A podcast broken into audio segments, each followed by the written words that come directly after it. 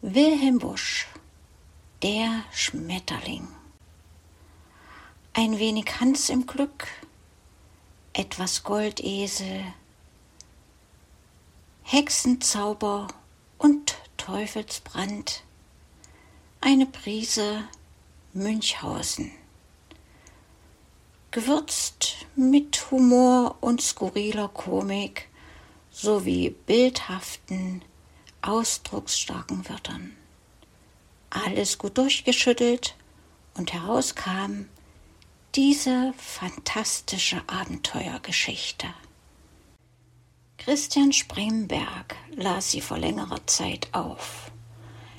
Die nicht ganz optimale Tonqualität wird kompensiert durch eine Folge ununterbrochener Erlebnisberichte. Uns Lesern wird keinen Moment Ruhe gegönnt. Peter, der Held der Handlung, stattet sich mit einem Schmetterlingsnetz aus und lässt sich von einem wunderschönen bunten Falter weg vom heimatlichen Bauernhof in eine weite Ferne locken. Folgen wir ihm. Vierter und letzter Teil. Música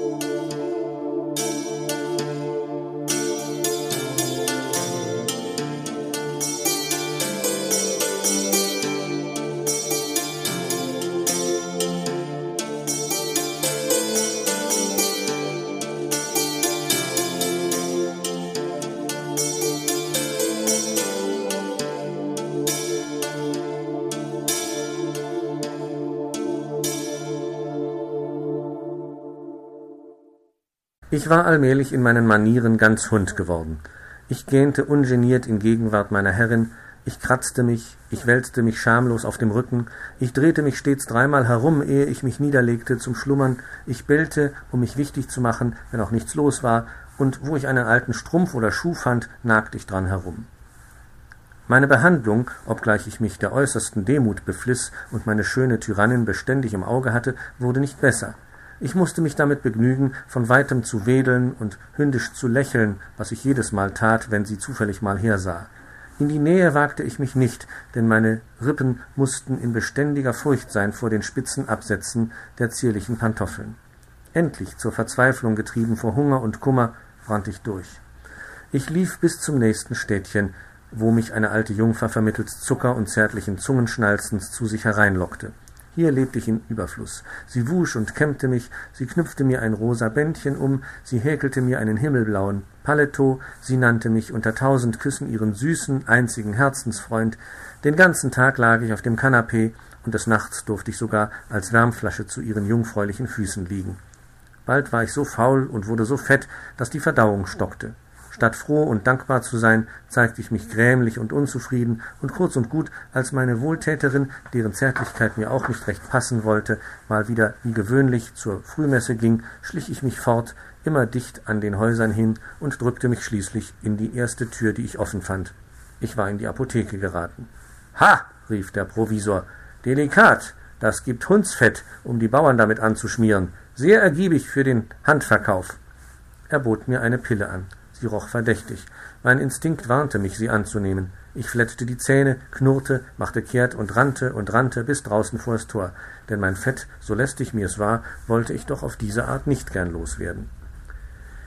Nicht weit vor der Stadt fing mich ein Milchmann ein, der grad einen Zughund brauchte. Dies war die richtige Kur für mich. Schon nach wenigen Tagen fühlte ich mich leichter, nur etwas peinlich dabei.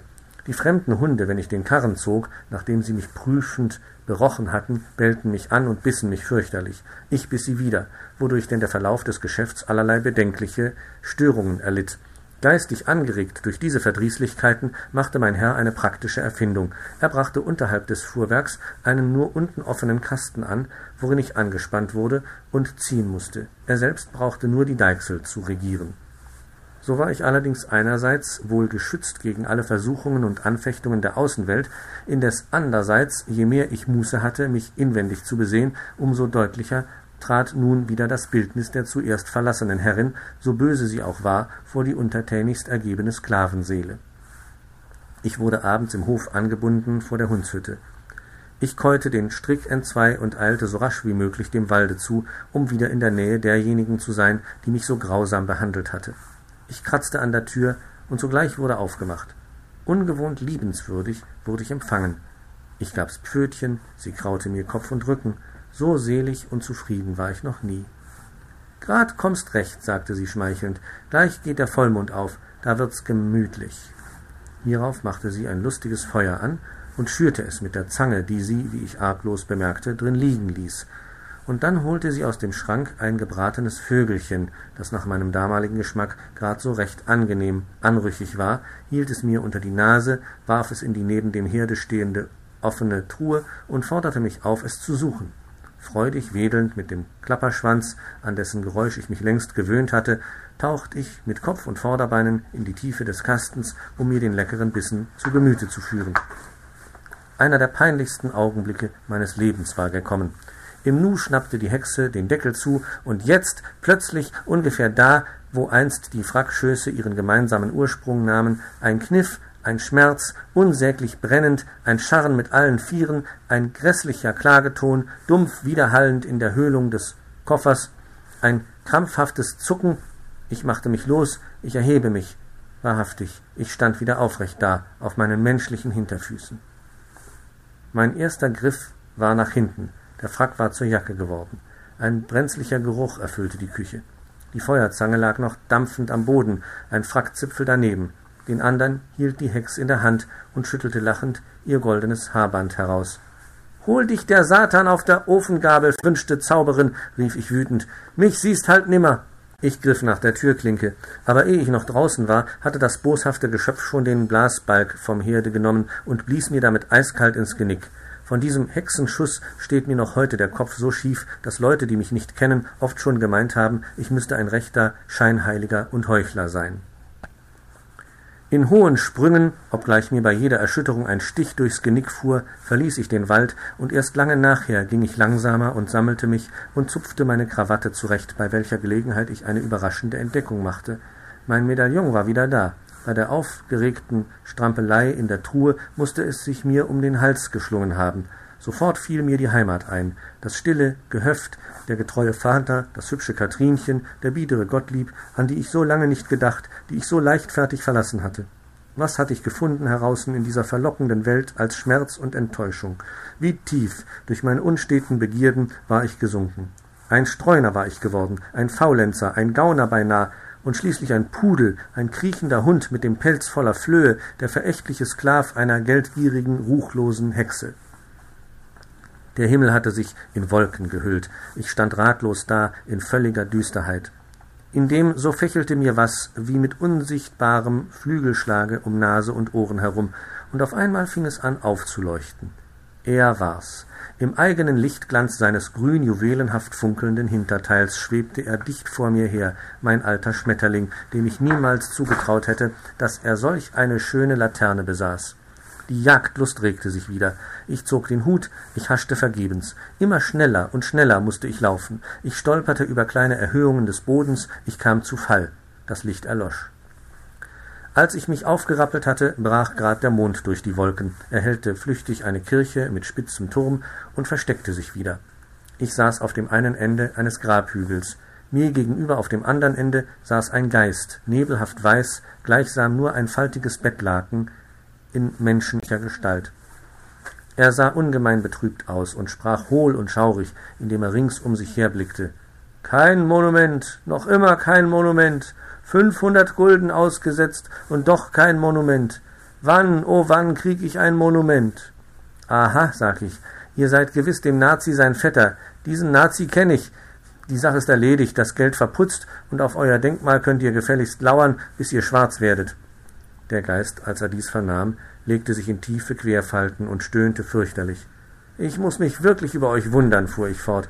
Längst tot und doch noch eitel? Schämt euch, Alter, und legt euch ruhig aufs Ohr, wie's guten Geistern geziemt. Mit dieser wohlgemeinten Ermahnung hatt ich, wie man zu sagen pflegt, das Kalb ins Auge geschlagen. Nie hätte ich geglaubt, dass ein Geist sich so ärgern könnte. Das Gespenst machte sich lang, schwebte eilig herüber zu mir, saß mir am Buckel nahm mich beim Kragen, schleifte mich dreimal um die Kirche und hob sich dann in die Luft mit mir, so hoch wie die Spitze des Kirchturms. Bumm! Da schlug es eins. Der Geist ließ mich los. Ich fiel und ich fiel und ich fiel. Schon nach drei Sekunden befand ich mich in einem Zustande der tiefsten Unwissenheit. Ein närrischer Zustand, das, wenn's kein Wieso mehr gibt und kein Aha, wenn Gulden und Kreuzer, wenn Vetter und Base, Onkel und Tante, wenn Butter und Käse, gleich Wurst und ganz egal und ein und dasselbe sind, wenn's einem auf ein paar tausend Jahre mehr oder weniger nicht ankommt, wenn doch genug darüber. Am gescheitesten wird sein, man macht es wie die eigentlich Sachverständigen, denen es grad passiert. Sie sitzen, liegen oder hängen da in verständiger Schweigsamkeit. Was ich zunächst nur sagen möchte, obgleich's auch überflüssig wäre, ist dies. Ich erwachte wieder. Ich besann mich wieder auf mein Vorhandensein als lebendiger Teil dieses sogenannten Weltsystems, dessen Übersicht im Ganzen ja schwierig ist. Nachdem ich eine sitzende Stellung angenommen, mir die Augen gerieben und mich behaglich gedehnt und gereckt hatte, als hätte ich nach einer längeren Fußtour einen gesunden, erquickenden Schlaf getan, bemerkte ich erst, dass ich mich in einem geräumigen Garten befand, den eine hohe Mauer umgab. Dicht vor mir lag ein Feld mit Kohl bebaut, lauter Kapisköpfe von beträchtlicher Dicke. Auf den Blättern saßen zahllose Raupen und fraßen und verpuppten sich mit großer Geschwindigkeit, und schon im nächsten Augenblick brachen die Hüllen auf, und ein buntes Gewimmel von Schmetterlingen erfüllte die Luft. Aber auch ein Baum stand da von erstaunlicher Höhe, ganz dicht besetzt mit Nestern, aus denen unaufhörlich ein Schwarm von Vögeln herausflatterte, so schwarz wie Raben und so flink wie Fliegenschnepper. Und, was mich am meisten wunderte, der Kohl wuchs zusehends vor meinen Augen, und im Umsehen wurden allerlei Menschen daraus, und jeder Kapismensch hatte ein Netz in der Hand, und die Schmetterlinge flogen über die Mauer und die Vögel und die Menschen hinterher. Das Feld links neben mir war noch nicht bestellt, zwei Männer waren beschäftigt, es umzugraben. Sie machten eine Pause, lehnten sich auf ihre Spaten und sahen sich um. Und jetzt bemerkte ich erst, dass es gar keine richtigen Mannsbilder waren, sondern zwei riesige Käfer, der eine in einem schwarz-gelb bunten Röcklein, ein Totengräber, der andere blauschwarz, von der Sorte, die wir, wenn wir unter uns sind, schlechtweg mit dem Namen Mistkäfer bezeichnen. Die Sonne senkte sich schon. Trotzdem sagte der Totengräber zu mir Guten Morgen, grad hatten wir vor, dich unterzugraben. Oho, rief ich. Na, sagte er, sieben Jahre gelegen, doch wohl lange genug. Ich lächelte wie einer, der Spaß versteht. Wir wollen Dumme säen, fuhr er fort, gleich einen ganzen Acker, damit sie nicht alle werden. Man braucht halt Dünger, meinte der Mistkäfer. Um auf etwas anderes zu kommen, sagte ich, ihr habt hier mehr schwarze Vögel als bunte Schmetterlinge, wie ich sehe. Ganz richtig, erwiderte der Mistkäfer. Erst drüben, jenseits der Mauer, merkt man es recht. Für jede angenehme Erwartung gibt's mindestens drei unangenehme Möglichkeiten. Also leg dich und halt uns nicht auf, mahnte ungeduldig der Totengräber. Nur schad um den schönen Bart, meinte der andere. Ich griff ans Kinn. Es war so. Ich hatte einen ellenlangen Bart gekriegt. Sollte denn wirklich, dachte ich. Aber ehe ich noch weiter dachte, flatterte aus dem Kohlfelde mein Schmetterling auf, in verjüngter Herrlichkeit, so munter und farbenschön, wie ich ihn noch niemals gesehen hatte. Ein Netz, schrie ich. Ich will hinaus. Wer will, der darf, brummten die Käfer. Der eine gab mir ein Netz, der andere einen Schlag mit der flachen Schaufel hinten vor zur Nachhilfe, und dort tupfte ich hin, über die Mauer mit übernatürlicher Leichtigkeit, in hohen Bogensätzen, gleich wieder emporschnellend, sobald ich nur eben mit der Spitze des Fußes den Boden berührte, wie es zuweilen in unbehinderten Träumen geschieht, wenn die Sohlen so elastisch sind, als säßen Sprungfedern drunter. Auch würde ich den Schmetterling sicher erwischt haben, denn ich war fast noch schneller als er, hätte ihn mir nicht einer von den schwarzen Vögeln grad weggeschnappt, als ich eben den entscheidenden Hieb tun wollte. Ärgerlich warf ich das Netz fort, hupfte gleichgültig weiter und machte erst, als es lange schon Nacht geworden und ich in der Ferne was Helles sah, wieder höhere Sprünge. Alsbald befand ich mich in einem Park, dicht vor den Fenstern eines hell erleuchteten Schlosses, wo es lustig drin zuging bei den Klängen der herrlichsten Blechmusik. Es war vornehme Gesellschaft. In allen Sälen wurde gespielt. Mein erster Blick fiel auf Luzinde, die lachend am Spieltische saß. Eine fünf Ellen lange, silbergestickte Schleppe ringelte sich neben ihr auf dem Teppich wie eine glitzernde Schlange. Sie hatte einen Haufen Gold vor sich liegen. Ihr Gegenpart war ein jovialer Herr, schon ziemlich bei Jahren, dessen Hände und Gesicht ganz schwarz aussahen. Seine Nägel waren sehr lang, seine Ohren sehr spitz, seine Nase sehr krumm, und auf der Stirn hatte er zwei niedliche vergoldete Bockshörnchen sitzen. Der alte Schlumann war auch da. Er blitzte von Diamanten, spielte aber nicht mit, sondern ging nur schmunzelnd von Tisch zu Tisch. Er schien der Gastgeber zu sein. Gern hätte ich noch länger zugesehen, wäre nicht ein schwarzer Hund mit feurigen Augen um die Ecke gekommen, der fürchterlich bellte, so dass ich mit einem einzigen Satze hinaus vor das Schlosstor hupfte. Hier hielten bereits die Equipagen, um die Herrschaften abzuholen. Die Lakaien, die herumstanden, machten einen soliden, vertrauenerweckenden Eindruck. Sie waren weiß gepudert, glatt rasiert, dick und fett, und jeder trug in großen goldenen Buchstaben einen trefflichen Wahlspruch auf der Livree, der eine gut, der andere schön, der dritte wahr, der vierte ora, der fünfte labora, und so ging's weiter. Es freut mich, sagte ich, solch biedere Leute zu sehen. Mit Recht, sprach der dickste von allen, dem treu und redlich am Buckel stand. Wir sind die guten Grundsätze. Gerührt wollte ich ihm die Hand drücken, aber sie war weicher als Butter, und als ich ihm auf die Schulter klopfte, sackte der Kerl zusammen wie ein aufgeblasener Schlauch, wobei ihm die ausströmende Luft geräuschvoll durch sämtliche Knopflöcher pfiff. Ha, Windbeutel, rief ich. Seid ihr denn alle so? Ehe ich dies noch genauer untersuchen konnte, kamen Diener mit Fackeln vom Schlosse her. Platz für seine Durchlaucht, den Fürsten dieser Welt, hieß es. Mach dich fort, du Lump!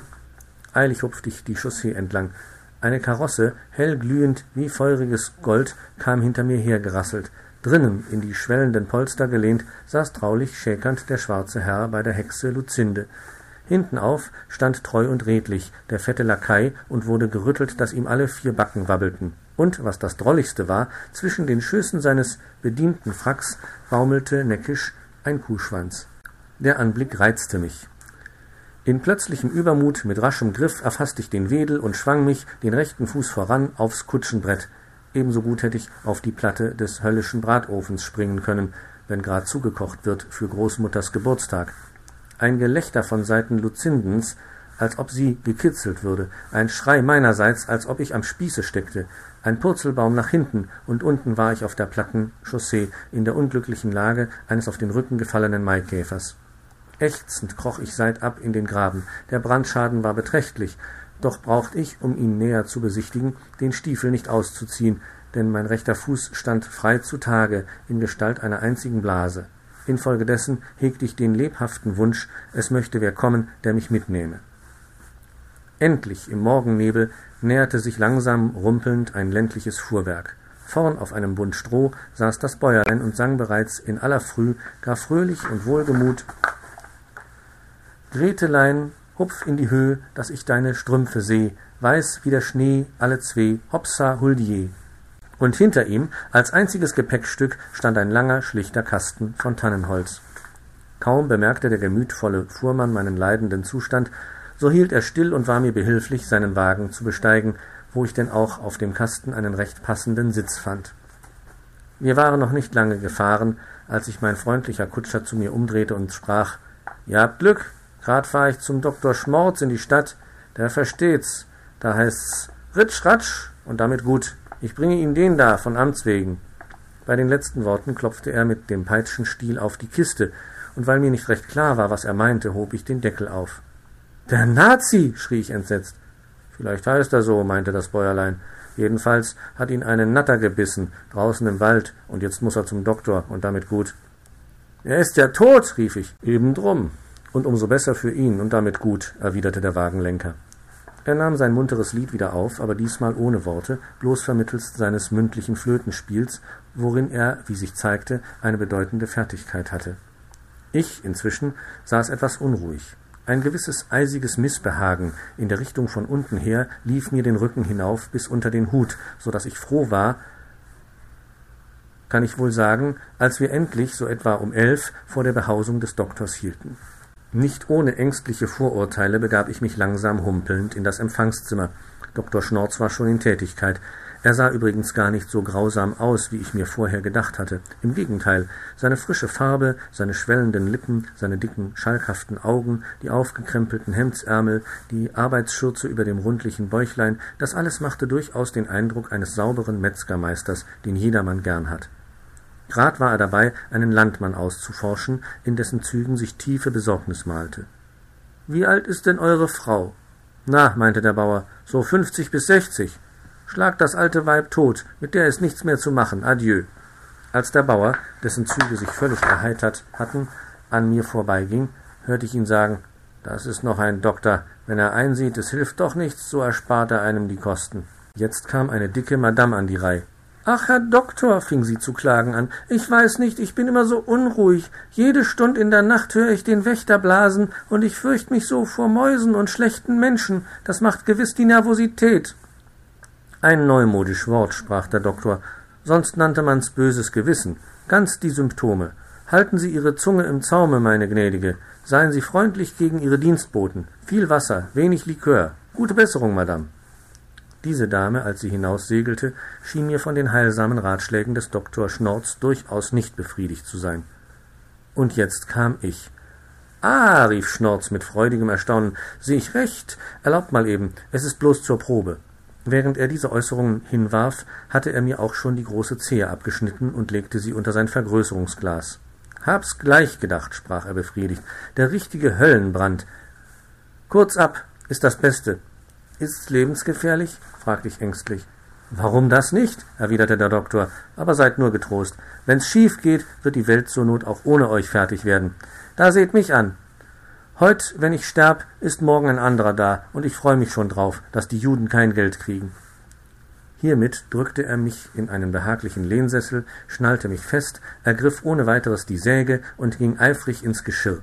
Bei jedem Schnitt, den er tat, stieß er ein kurzes, ächzendes Ha aus. Erst ging es gnatsch, gnatsch, dann ging es ratz, ratz, zuletzt ging es bump.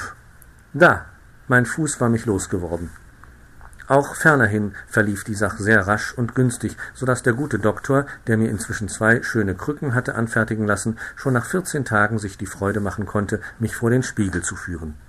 Der, den ich darin erblickte, gefiel mir nicht, Kopf kahl, Nase rot, Hals krumm, Bart struppig, ein halber Frack, ein halbes Bein, summa summarum ein grässlicher Mensch. Und das war ich. Aber ehe ich noch Zeit hatte zu weinen, rief der Doktor triumphierend Eh, wie? Was sagt ihr nun? Schmucker Kerl, fürwahr. Reiche Frau heiraten, alles in Ordnung. Gratuliere und glückliche Reise.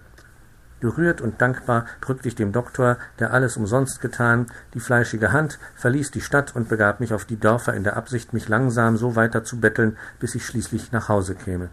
Letzteres ging schneller, als ich dachte. Der Spätherbst war gekommen. Kalt wehte der Wind. An meinem einst so reizenden Anzuge flatterten die Lappen wie Espenlaub. Als ich daher in Erfahrung brachte, dass in einem Hause jemand das Zeitliche gesegnet hatte, schien mir das eine für meine Bedürfnisse sehr hoffnungsreiche Aussicht zu eröffnen, denn, wie bekannt, lassen gerade die Toten oft ganz brauchbare Kleider zurück, auf die niemand recht Anspruch macht. Ich hatte mich nicht getäuscht. Der Großvater war gestorben. Die glücklichen Erben, denen der hochbetagte Mann begreiflicherweise schon längst ein wenig im Wege saß und die sich nun in einer sanft heiteren, mildtätigen Stimmung befanden, schenkten mir, ohne dass ich lange zu bitten brauchte, sehr gern den drittbesten Anzug, den der Verstorbene bis an sein seliges Ende für gewöhnlich und mit Vorliebe zu tragen pflegte. Um ihn anzulegen, zog ich mich in den Kuhstall zurück, allerdings die Hose war bedeutend zu weit und der Flausrock bedeutend zu lang für mich, aber umso besser passte mir die mollige, wollige, etwas fettige Pelzkappe, die sich tief über die Ohren ziehen ließ, ganz nach Bedarf. Solchermaßen wohl ausgerüstet gegen die Unbilden der Witterung, setzte ich humpelnd meine beschwerliche Wanderfahrt fort. Schon beim nächsten Hause erwischte mich der Bettelvogt und trieb mich mit seinem Spieß vor sich her in das dortige Ortsgefängnis, genannt Hundeloch, allwo man, nachdem man mich einem kurzen Verhör unterworfen, den Beschluss fasste, mich umgehend auf den Schub zu bringen. Mein Schreck war heftig, und doch war's mein Glück. Es bewährte sich auch an mir das treuherzige Sprichwort, was erst verdrießlich schien, war schließlich gut für ihn.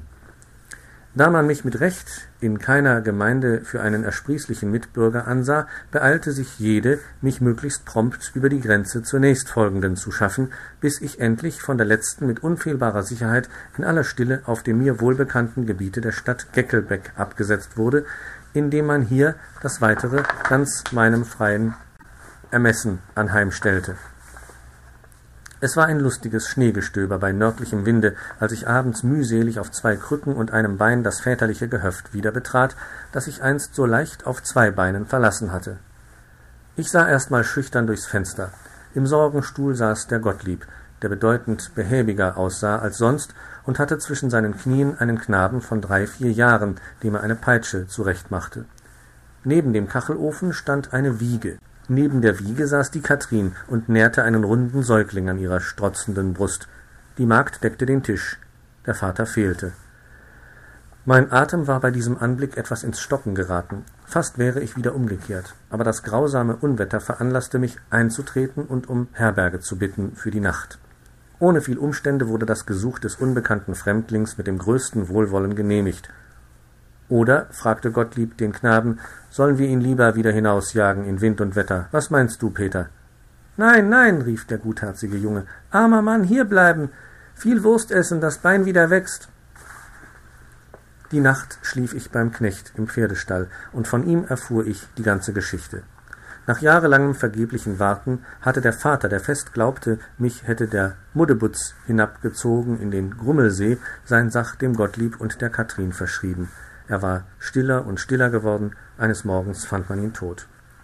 Während dieses Berichtes hatte sich, um es zart auszudrücken, meine Seele umgekrempelt nach innen. Ich wollte arbeiten, ich wollte geduldig ausessen, was ich mir eingebrockt hatte, und nie, mit diesem festen Gelübde schlief ich ein, sollten diese guten Leute, die mich so herzlich aufgenommen, in Erfahrung bringen, wer ich sei. Früh stand ich auf. Einige schadhafte Kleidungsstücke des kleinen Peter, die auf dem Treppengeländer hingen in Erwartung des Weiteren, gaben meinem Tätigkeitsdrang die nötige Richtung. In der Stube im Tischkasten fand ich Nadel und Zwirn. Als man sich versammelte, um die Morgensuppe zu essen, war mein Werk schon fix und fertig. Es wurde eingehend besichtigt und fand bei allen denen, die in solchen Dingen ein reiferes Urteil besaßen, den freudigsten Beifall. Man ersuchte mich dringend, einige Tage dazubleiben. Aus Tagen wurden Wochen, aus Wochen sind Jahre geworden.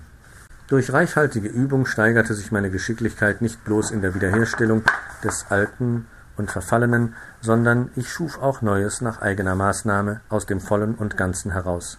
Der Ruf meiner Kunst drang bis nach Geckelbeck, und Frau Knippip, meine ehemalige Meisterin, die schon seit einiger Zeit Wittib geworden, ließ mir sogar einen ehrsamen Antrag machen, sie zu ehelichen, kalt abgeschlagen. Auf Gottliebs Befragen hatte ich mich Fritz Fröhlich genannt. Der kleine, drollige Peter, mein Liebling, nannte mich Humpelfritze. Ein passender Name, mit dem ich seitdem allgemein angeredet werde, selbst von Leuten, die nicht die Ehre meiner näheren Bekanntschaft haben. Und so lebe ich denn allhier als ein stilles, geduldiges, nutzbares Haustier. Schmetterlinge beachte ich nicht mehr. Oben im alten Giebelstübchen habe ich mir eine gemütliche Werkstatt eingerichtet. Noch immer reiten die Hexen da vorbei, Neulich, in der Walpurgisnacht, als ich saß und schrieb an dieser Geschichte, spähte Luzinde durchs Fenster herein. Sie lachte närrisch. Sie war noch gerade so hübsch wie ehedem. Gelassen sah ich sie an, flötete, nahm eine Prise und machte Haptschi. Das Manuskript der obigen Erzählung fand kürzlich ein Sommerfrischler auf dem Taubenschlage neben dem Giebelstübchen jenes nämlichen Gehöftes, wo der Verfasser seine Tage beschloss. Die Nachkommen von Gottlieb und Katharine lebten noch daselbst in gedeihlichen Verhältnissen. Wirklich war die Persönlichkeit des guten Peter erst festgestellt worden, als man nach seinem Ableben das Medaillon bei ihm fand. Sein ungekünstelter, harmloser Stil, seine rücksichtslose Mitteilung selbst solcher Erlebnisse, die für ihn äußerst beschämend gewesen, drücken seinem Berichte den Stempel der Wahrheit auf. Und nur der Halbgebildete, dem natürlich die neueren Resultate der induktiven Wissenschaft auf dem Gebiete des Wunderbaren nicht bekannt sind, wird Anstoß nehmen an diesem und dem, was man früher unmöglich nannte.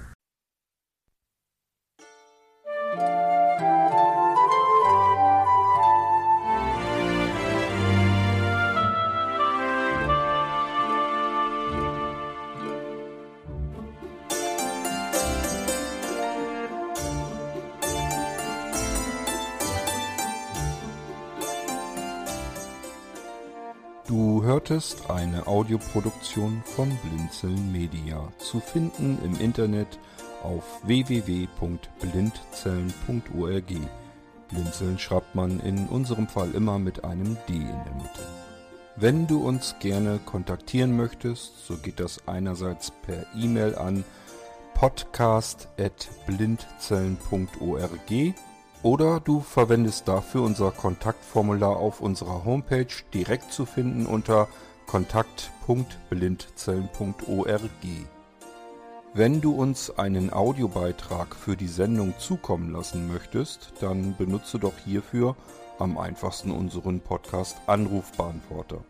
Den erreichst du im deutschen Festnetz unter der Telefonnummer 05165 439 461. Und wenn du aus dem Ausland anrufst, dann ersetze einfach die vorangegangene 0 gegen die Ländervorwahl für Deutschland – das ist die 0049. Wir freuen uns über Lob, Kritik, eine Rezension oder Bewertung unserer Audioproduktion dort, wo du sie gehört hast. Konnten wir dich hiermit gut unterhalten und informieren? Du findest bei Blinzeln zahlreiche weitere Audioproduktionen aus allen Bereichen und zu allen Themen.